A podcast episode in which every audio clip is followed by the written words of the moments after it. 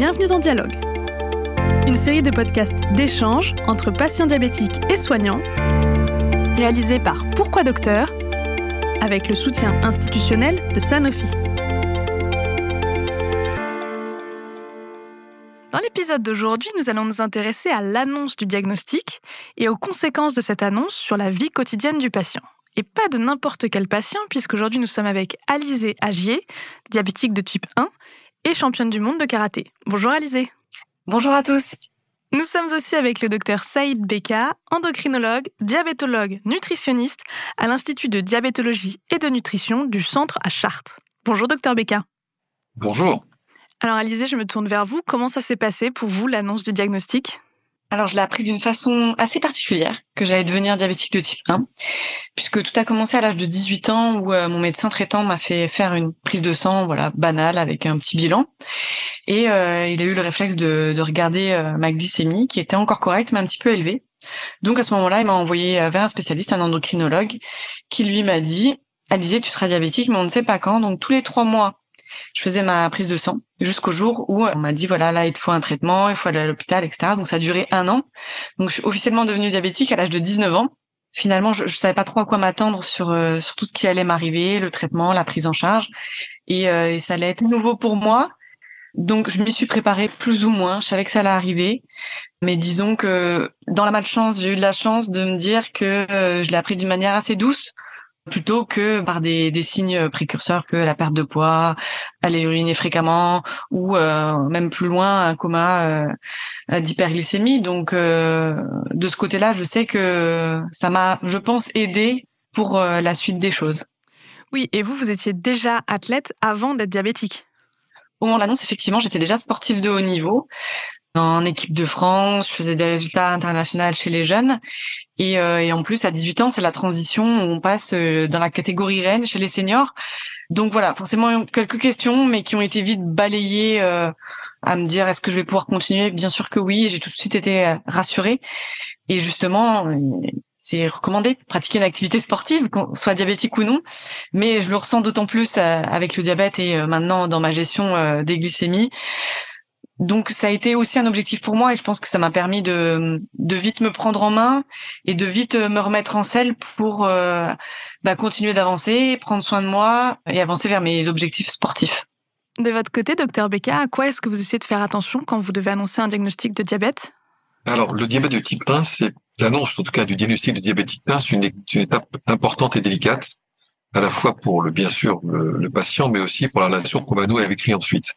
Je, crois vraiment qu'il y a des choses à, bien mettre en place. La première, c'est de bien connaître le dossier du patient, parce qu'il faut connaître ses antécédents, ce qu'il a vu, ce qu'il a vécu.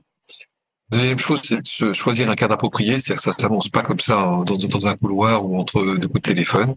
On prend le temps de recevoir le patient, de le poser, de, s'installer, de lui expliquer un petit peu ce qu'il en est d'adopter une, approche qu'on appelle empathique, c'est vraiment d'être à l'écoute de, de, de, ce que lui va ressentir, parce que c'est assez violent souvent pour les patients. Il y, a, il y, a, des gens qui ont beaucoup de craintes, donc qui sont prêts pour le combat, mais d'autres qui sont vraiment très effondrés.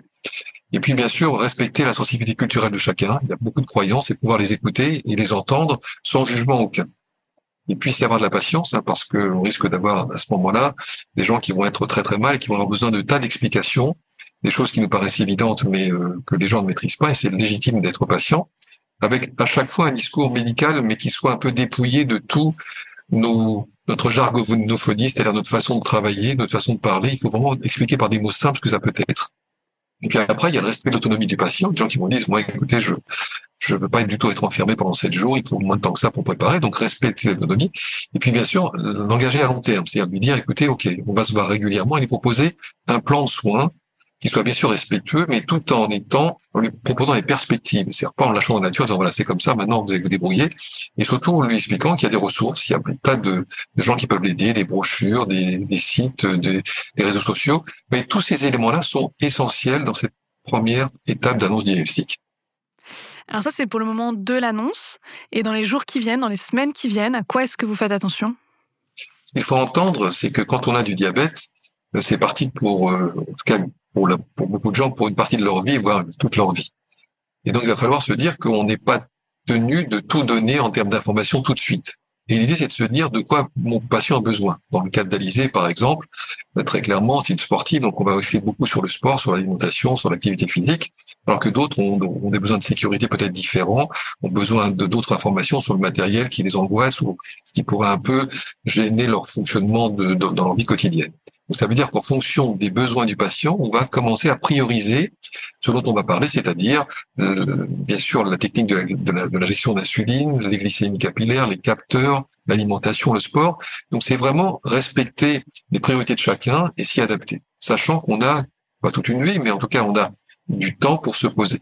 Donc l'idée, un, je priorise ce dont le patient a besoin, et deux, je, avec lui, je lui dresse une espèce de, de suivi, un plan de suivi qui lui permettra comme ça d'être tout à fait à l'aise et d'être à son rythme. Il y a un élément qu'il faut pas oublier, c'est que le temps des soignants n'est pas le temps des patients. C'est-à-dire qu'on a envie de leur dire beaucoup de choses d'un coup, mais on sait que globalement, ils ne retenir peut-être que 10-15% au départ, surtout quand ils sont assommés par le diagnostic de diabète. Donc on va prendre son temps et surtout voir avec lui ce, qu'il est capable d'entendre et ce qui peut bien sûr le faire avancer. Et vous, Alizé, à quoi est-ce que vous avez fait attention? Comment est-ce que vous êtes formé sur le diabète? Bah, tout d'abord, pour rebondir, effectivement, c'est important pour nous de se sentir écoutés, parce que c'est déjà un, grand bouleversement dans notre vie. Donc, euh, le fait de pouvoir euh, chercher cette adaptation du côté aussi euh, euh du côté médical euh, pour les patients, c'est important de se sentir écouté. Et de mon côté, les, les premières semaines, bah, ça a été euh, plus ou moins bien euh, finalement parce que on apprend aussi au fur et à mesure euh, une fois qu'on est rentré chez nous finalement on est obligé de ben, on se débrouille on prend des décisions euh, toute seule par rapport à la quantité d'insuline qu'on va s'injecter par rapport à ce qu'on va manger compter les glucides etc je me rappelle que dans les débuts je tenais à ce qu'on quand je mangeais en famille, est-ce qu'on commence le repas tous ensemble? Et que donc euh, tout le monde attende que j'ai fait mon injection avant de, de, commencer le repas parce que bah, effectivement euh, au début je prenais vraiment bah, le temps euh, pour être sûr de pas me tromper. Donc je voulais je tenais à ce qu'on commence ensemble. Voilà c'était un peu bah, garder cette idée du repas familial où on commence tous de manger en même temps et puis pas se dire bah je commence après parce que je dois m'injecter de l'insuline parce que je dois calculer mes glucides etc et donc, euh, donc on, faisait ça au début, et puis euh, finalement mes parents ont été euh, très à l'écoute. Euh, ils ont vite cherché à, à, comprendre comment tout fonctionnait. Donc finalement, moi j'ai reçu les informations euh, durant le, le, séjour à l'hôpital sur comment j'allais gérer tout ça au quotidien. Et après, moi j'ai retranscrit l'information à mon entourage pour que bah, ils puissent comprendre et qu'ils soient aussi rassurés et euh, qu'ils aient les bons réflexes euh, en cas de besoin. Donc je sais qu'ils étaient très à l'écoute et ça m'a beaucoup aidé, même si finalement ils peuvent pas comprendre ce qu'on ce qu'on vit. Parce que voilà euh, finalement euh, qui mieux qu'une autre personne diabétique pour comprendre ce que vit un diabétique? Mais je sais que dans l'effort on sent un soutien énorme et euh, qui est, je pense, indispensable euh, dans les premiers temps, surtout même dans le quotidien, bien sûr sur le long terme, mais à ce à ce moment clé de du de la détection et de l'annonce euh, de la pathologie, euh, c'est c'est important de se sentir entouré en tout cas. Alors, vous avez parlé de, de former les autres, euh, l'entourage, mais en plus de ça, vous avez une position publique. Comment est-ce que vous parlez diabète? Oui, finalement, que ce soit mes proches ou la formation du grand public, euh, c'est nécessaire de, de transmettre l'information et de bah, au maximum pour que les gens puissent comprendre, qu'ils soient sensibilisés au diabète et puis qu'ils aient les bons réflexes euh, aussi. Euh, voilà, s'ils ont un proche qui commence à perdre du poids, qui boit beaucoup, qui a beaucoup uriné, peut-être qu'ils vont avoir ce réflexe et justement éviter d'attendre euh, que ce soit bah, le gros choc au moment d'un coma pour découvrir le diabète.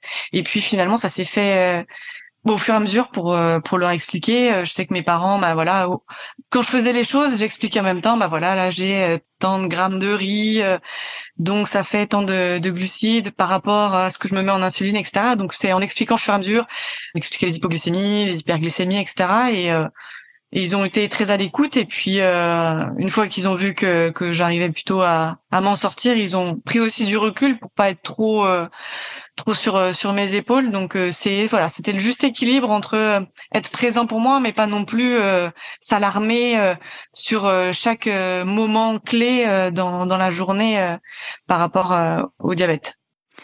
Merci beaucoup pour toutes ces réponses. Est-ce que vous avez une conclusion à ajouter à tout ça? Concernant l'annonce du diagnostic, je crois en effet qu'il faut revoir un peu nos fondamentaux parce que souvent on est dans l'urgence et dans l'urgence on oublie les préceptes de base qui sont de tout d'abord vraiment créer un, vraiment un environnement calme et bienveillant qui permette de sécuriser le patient. Parce que la plupart du temps, les patients nous disent, je me suis senti, c'était tellement violent, je me suis pas senti sécurisé. Et ça, c'est la première chose à faire. Et c'est vraiment ce qui va nouer plus tard la relation de confiance entre le médecin et son patient. Et si on loupe justement cette première annonce, cette première visite, en tout cas cette première consultation, euh, je pense que ça peut être extrêmement délétère pour le patient. On a vu des tas de gens fragilisés qui ne se remettent pas, qui peuvent vous dire à la minute près ce qui s'est passé ce jour-là, tellement ça a été traumatisant. Et puis pour la relation ensuite avec le médecin et la confiance, euh, bah, ça va s'arrêter d'être compliqué parce que j'ai senti que mon médecin avait été un peu brutal ou expéditif et je n'ai pas bien compris. Donc oui, on demande et on enseigne d'ailleurs dans les facultés euh, ce, ce, moment important où on prend son temps et surtout avec des mots simples, pratiques. On se doit d'être complètement empathique et très à l'aise pour pouvoir permettre aux patients de s'exprimer et surtout, surtout, surtout, de laisser passer l'émotion. Et de votre côté, Alizé?